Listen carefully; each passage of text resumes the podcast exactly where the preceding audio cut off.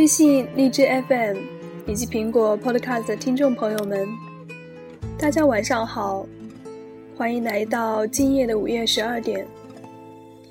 我是花椒，依然欢迎大家关注我们的微信公众号荔枝 FM 九四九六五幺，或者关注新浪微博花猫 FM，把你想听的音乐或者文章告诉我们。不管年华有否微笑，那也是知己的手。来就来到人生喧哗交大家现在听到这首歌，是由罗大佑作曲并演唱，林夕作词，也是电影《黄金时代》的宣传曲，《只得一生》。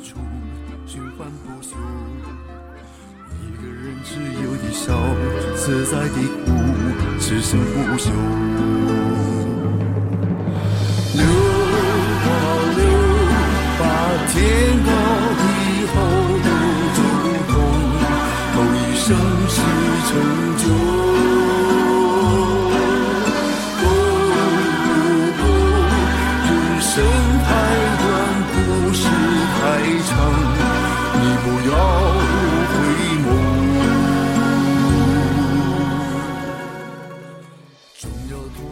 罗大佑透露自己在作曲时，首先要考虑传递萧红从南到北的漂泊感，使用了三拍的节奏，这样才有不停转移的感觉。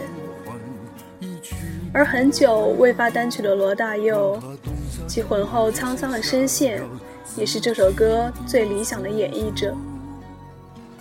他更挑战前所未有的低音。以求贴合人物传记的气质，而林夕作为中文系的学生，他大学就是萧红的粉丝，此番有幸为书中人创作。林夕苦读《呼兰河传》《生死场》，感受意境，终于使得歌曲中每句歌词都和萧红人生画面相呼应。正如点睛的一句：“够不够？人生太短，故事太长，你不要回眸。”不知道大家有没有看过这首歌曲的 MV？这一句也正呼应着电影中汤唯在人海中的回眸一瞬，走到传奇终点。同样，作为创作者，罗大佑和林夕不仅是被故事深深打动，更与许鞍华、萧红的创作精神惺惺相惜。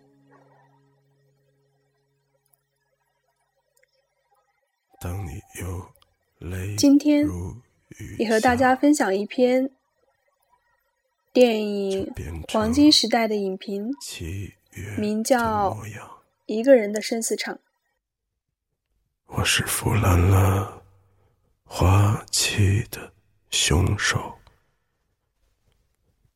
你是藏起花瓣的牧童，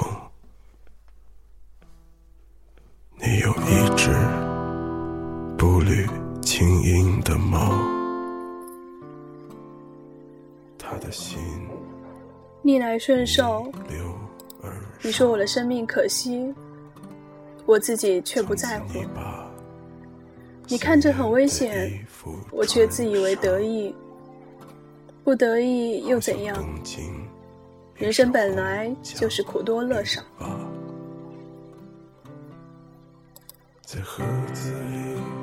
从耶路撒冷回来之后，我拉着朋友第一时间看的《黄金时代》，途中看到影院内睡倒一片。散场时听到一些抱怨声，朋友问我好看吗？我说答不上来，没办法说。但可以肯定的是，电影不适合所有的人，比如你。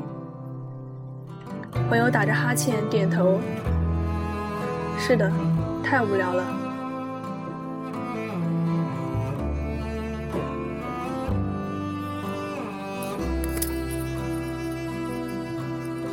在很久之前，我看过萧红写的《呼兰河传》，直到现在，我都认为这本书开头短短的几十个字，是我见过的作家里写的最好的。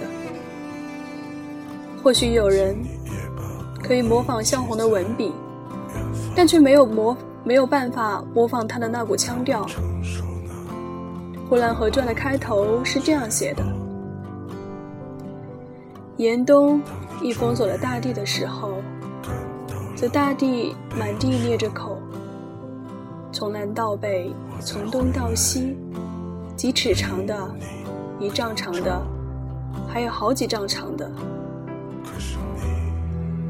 他们毫无方向的，便随时随地，只要严冬一到，大地就裂开口了，严寒把大地冻裂了。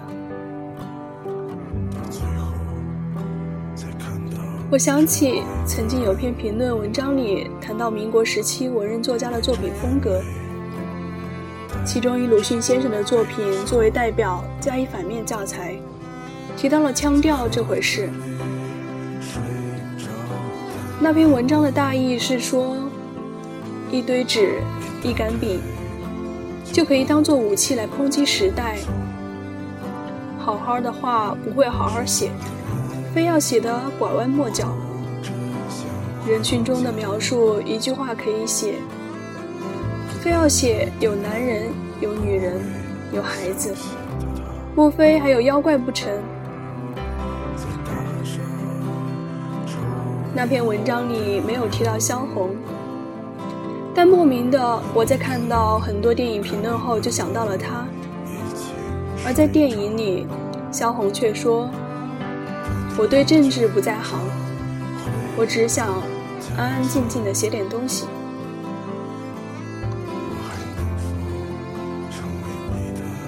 一位一生只想安安静静写东西的作家，有什么值得看的吗？这不是大众读物，不会有广大的受众群。人们只想在生活之余谈那些八卦，说点情感话题。一边吧唧嘴，一边把那些坊间传闻夸大到极致。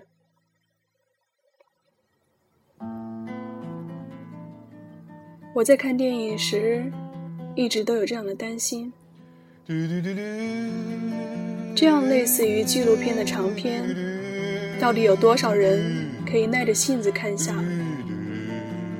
又有多少人会因为热爱萧红来看？又会有多少人看完之后阅读他的作品？影片不是热闹的，甚至不算是一次绝佳的观影体验。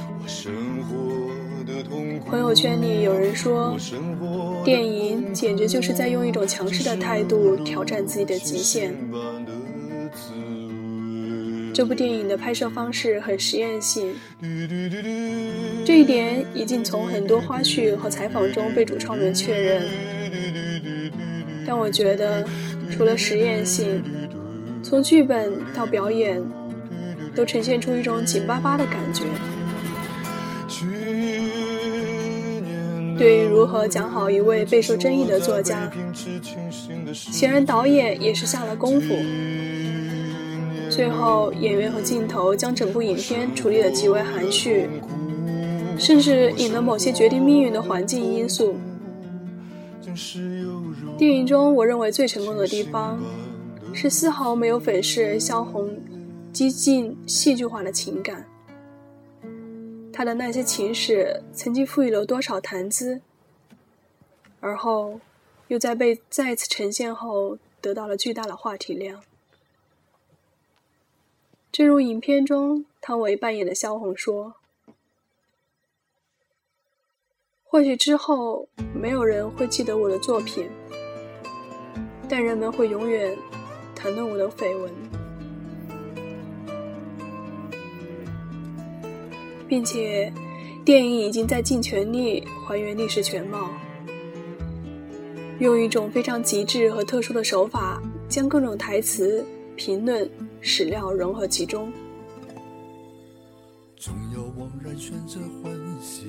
电影用萧红的自述和众人的旁白做了串联，甚至冒着跳戏的危险，将每一句话、场景和细节做了高度的还原，而且这些都可以指出资料来源。这种题这种叠加其实非常少见。萧红的一生或许和电影中一般。几乎所有的被八卦喜闻乐见的细节容纳，甚至两个孩子或送人或夭折，乃至文艺联盟的地铺、码头的倒地不起、公寓的不辞而别，都用了很重的笔墨来展开和表述。大量的近镜头和演员无台词的演绎，将整个基调陷入一种心塞的氛围。在萧红第二个孩子夭折时，朋友偷偷问：“真死了？他不会是自己偷偷掐死了吧？”我说：“没，真死了。”朋友撇撇嘴：“太不理解了。”是的，太不理解了。我们对萧红的理解带有历史的蒙蔽和扭曲。而在当时，萧红的做法也确实受到了许多好友的不理解。在电影中，端木和萧红的婚礼一场，端木说只来了我的一些亲戚，但实际上是萧红的朋友拒绝参加他的婚礼。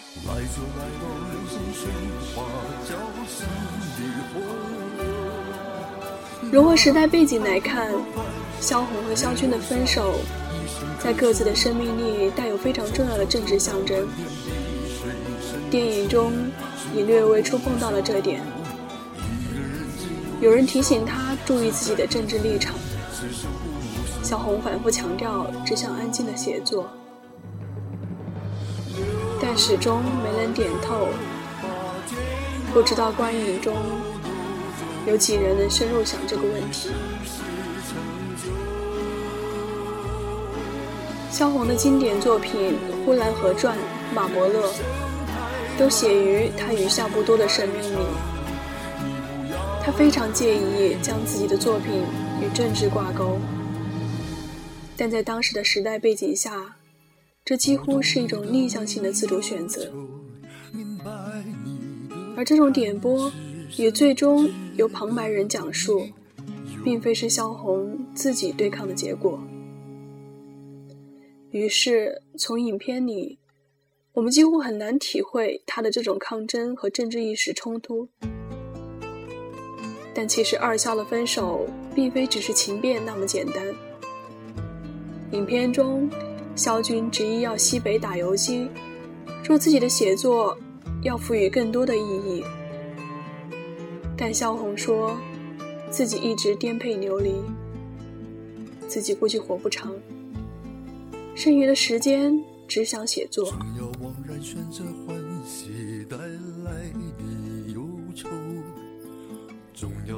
此时距离萧红在香港逝世还有一段时间，他早已有所预知，而他的这种选择被萧军和他的朋友理解为自私，并拒绝参加他的婚礼。这其中的缘由，并非只是情变和讨厌端木。更重要的，在政治影响上的不计后果和自我处理。作为东北的流亡作家，二萧的结合并非只是简单的情投意合，在当时的时代里，他们的文坛影响力是与政治息息相关。小红不会感觉不到这种联系，但却不愿屈服。理由也非常简单和自我，不想打游击，不想做斗争，只愿意安安静静写作。他的一生，于我看来，是与束缚在斗争，不仅仅想摆脱政治，更想脱离任何不安定的因素，过踏实的生活。那些逆来的，顺受。电影中曾经在很多细节上体现了萧红对于自由和解放的渴望，也让观影者看到了萧红在脱离萧军之后的洒脱和随性。但是这些片段毕竟昙花一现，他和端木的结合，如果说是为了渴望平凡的生活，但不如讲他经由自己的挣脱，又进入了另外一个牢笼里。吃饭想吃肉，吃肉看着肉丸子，有了丸子要喝酒。如何理解这些桥段，成为了仁者见仁的事情。但就我而言，我觉得萧红一直都是饿着的。他的这种发自内心的欲望，源于一直以来的颠沛流离，分明是想过安生的日子，所以他选择了端木。电影中，萧军从最开始欣赏他的才华，到后来的不满，直至离开，将端木的前来说得合情合理。端木欣赏他的才华，也不介意他的文坛地位，所以萧红选择了他。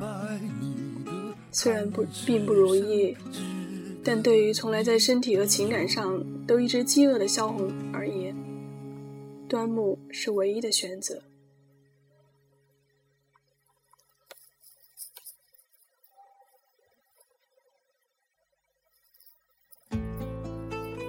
萧军的暴烈，注定了他们永远无法厮守。就像萧军这种选择他人生养八个孩子度过一生。影片中也从未提到萧军对萧红在感情上的挽留和忏悔。在史料记载中，萧军也只是在萧红过世后惋惜她的才华，但作为妻子，他坦言并没有遗憾。萧红选择了端木，我觉得是对生活的妥协，但现在看来，这种妥协是失败了。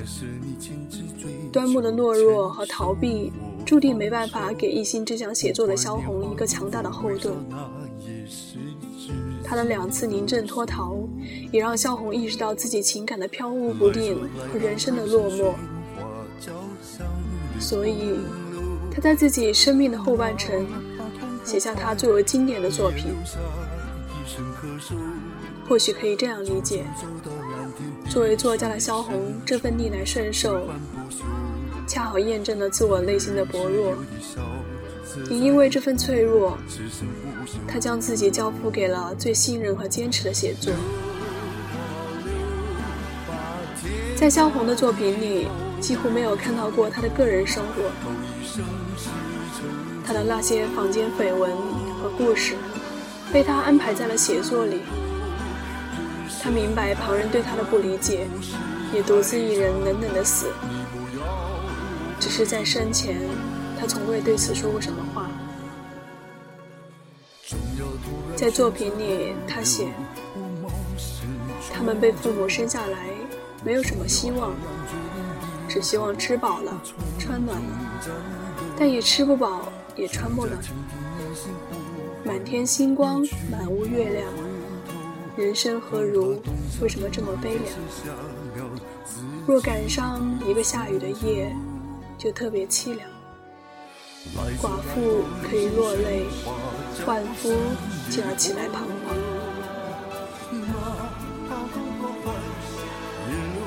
有朋友说，在看到萧红去世时落泪了，我却没有。因为我知道他注定是这样死。我落泪是在影片中的其他几场，一个场次是他抽着烟无声写作时，一场是端木和他结婚时。之所以会落泪，是因我是因为我看到了萧红的那份坚持，也看到了他的妥协。他的一生几近磨难。他从未有过安生。年岁渐长之后的他折腾不动了，那些苦难已经将他的精血消耗干净，他让步了。但这种妥协的原因，其源头不在于他，而是时代，是他身边的男人。在影片里，萧红神经质的问萧军：“如果你不是欣赏我的才华，那么是不是不会和我在一起？”又有人说，在写作上，萧红是天分，萧军是努力。萧红笑着一言不发。萧军说：“那也离不开我的帮助。”之后，萧红被萧军打得眼睛乌青，并且在萧红隐瞒时，理直气壮地说：“就是我揍的，怎么的？”在那样的时代里，女性作家不讨好也不讨巧。张爱玲和萧红属于同一个性质，被打压、被猜忌、被误解、被排挤，但他们都有一股气在。这种气，或者说他们之所以会有文坛的地位，坚持自我的写作。在我理解看来，那是孤独。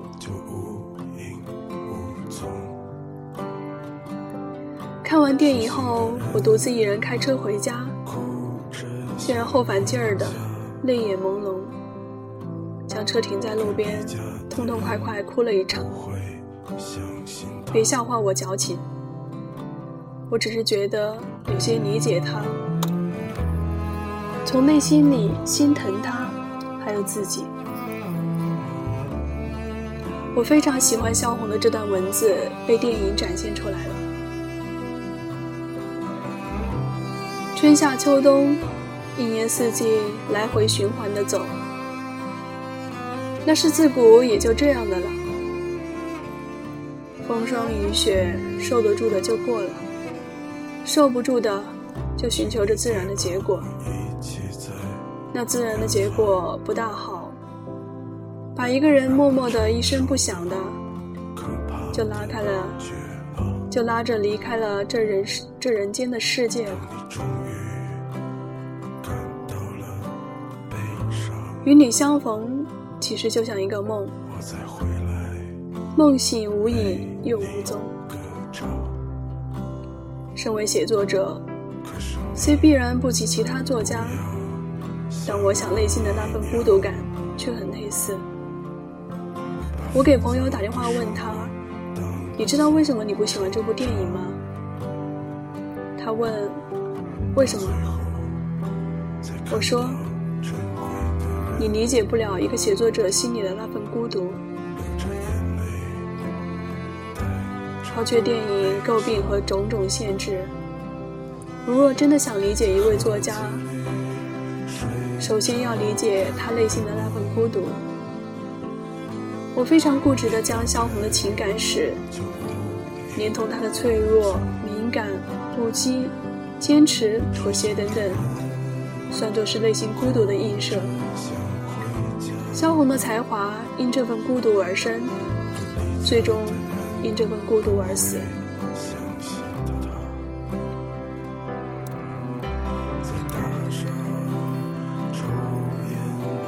写作不比其他创作形式，写作是一个人的事情，是一件要耐得住寂寞的事情。繁华和热闹与他无关，他应该是属于冷的，冷冷的那股清流蜿蜒过脑子里最敏感的神经，一时间感觉身上打着抖，这时写下的文字。才是最好的。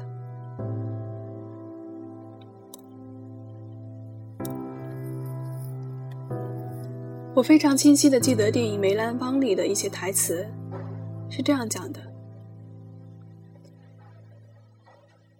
你离着梅兰芳远点，让他好好唱戏成吗？梅兰芳不是你的，也不是我的。”他是做儿的，梅兰芳是孤独的，但正是因为孤独，他才是梅兰芳。谁要是毁了这份孤独，谁就毁了梅兰芳。或许于萧红而言，甚至于我而言，大抵也是如此吧。但萧红的一生是苦难的一生，她或许曾经得到过鲁迅等人的帮助，但却始终没有人走进她的内心，因为作为作家，他不允许有任何人打扰他的这份孤独。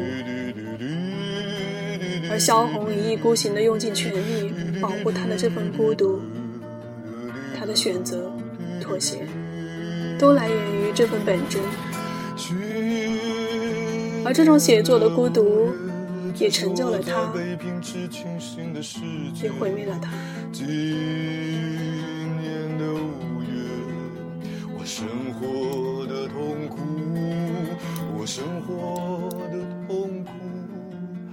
是犹如清醒般的滋味。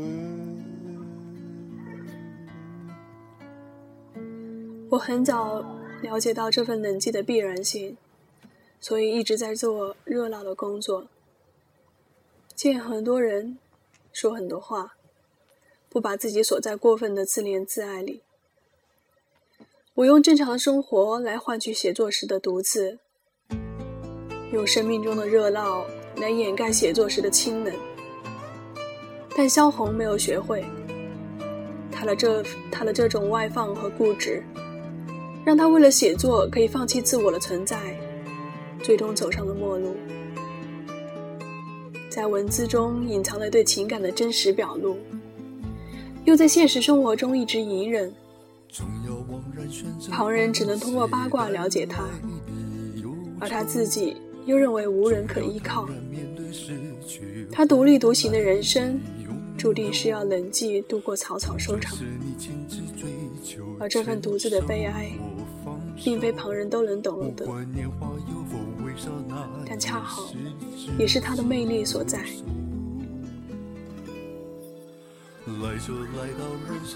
写到这里，本应该结束了，可看到朋友发出一则佐藤千一写下的话。觉得很合适，于是放在这里。你没有在前行，也没有什么非看不可的风景。你刚好看到了，又刚好往那里走，你便为之前行了。此生一世界，由东至西也好，由西往东也好，由山至水也好，由水入山也好。无论怎么走，难道有个首尾之分？既无首尾先后之分，又何来前行？即便起定一处千百千年，万物世间也瞬息而骤变，怎会是相同的风景？人生境界无高低之分，无前后之别，玄妙既然，无动无静。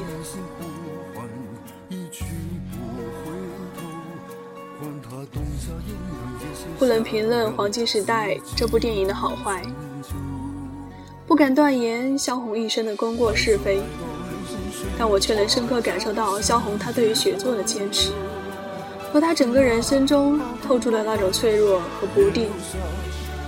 这样的时刻，或许人人都有，只是我们不自知，只是我们不承认。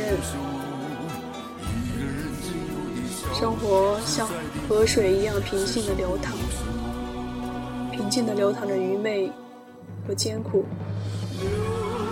也平静的流淌着恬静的自得其乐。那是一个人的生死场。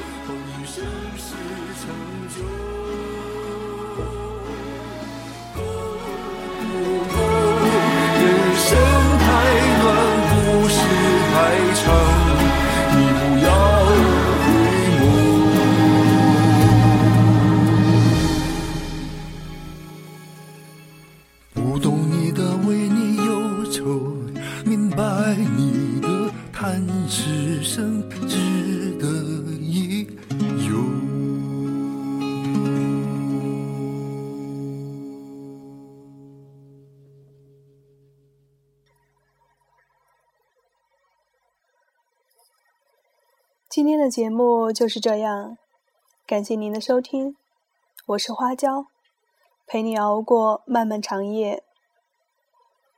节目的最后，依然祝你有个好梦，晚安，下期再见。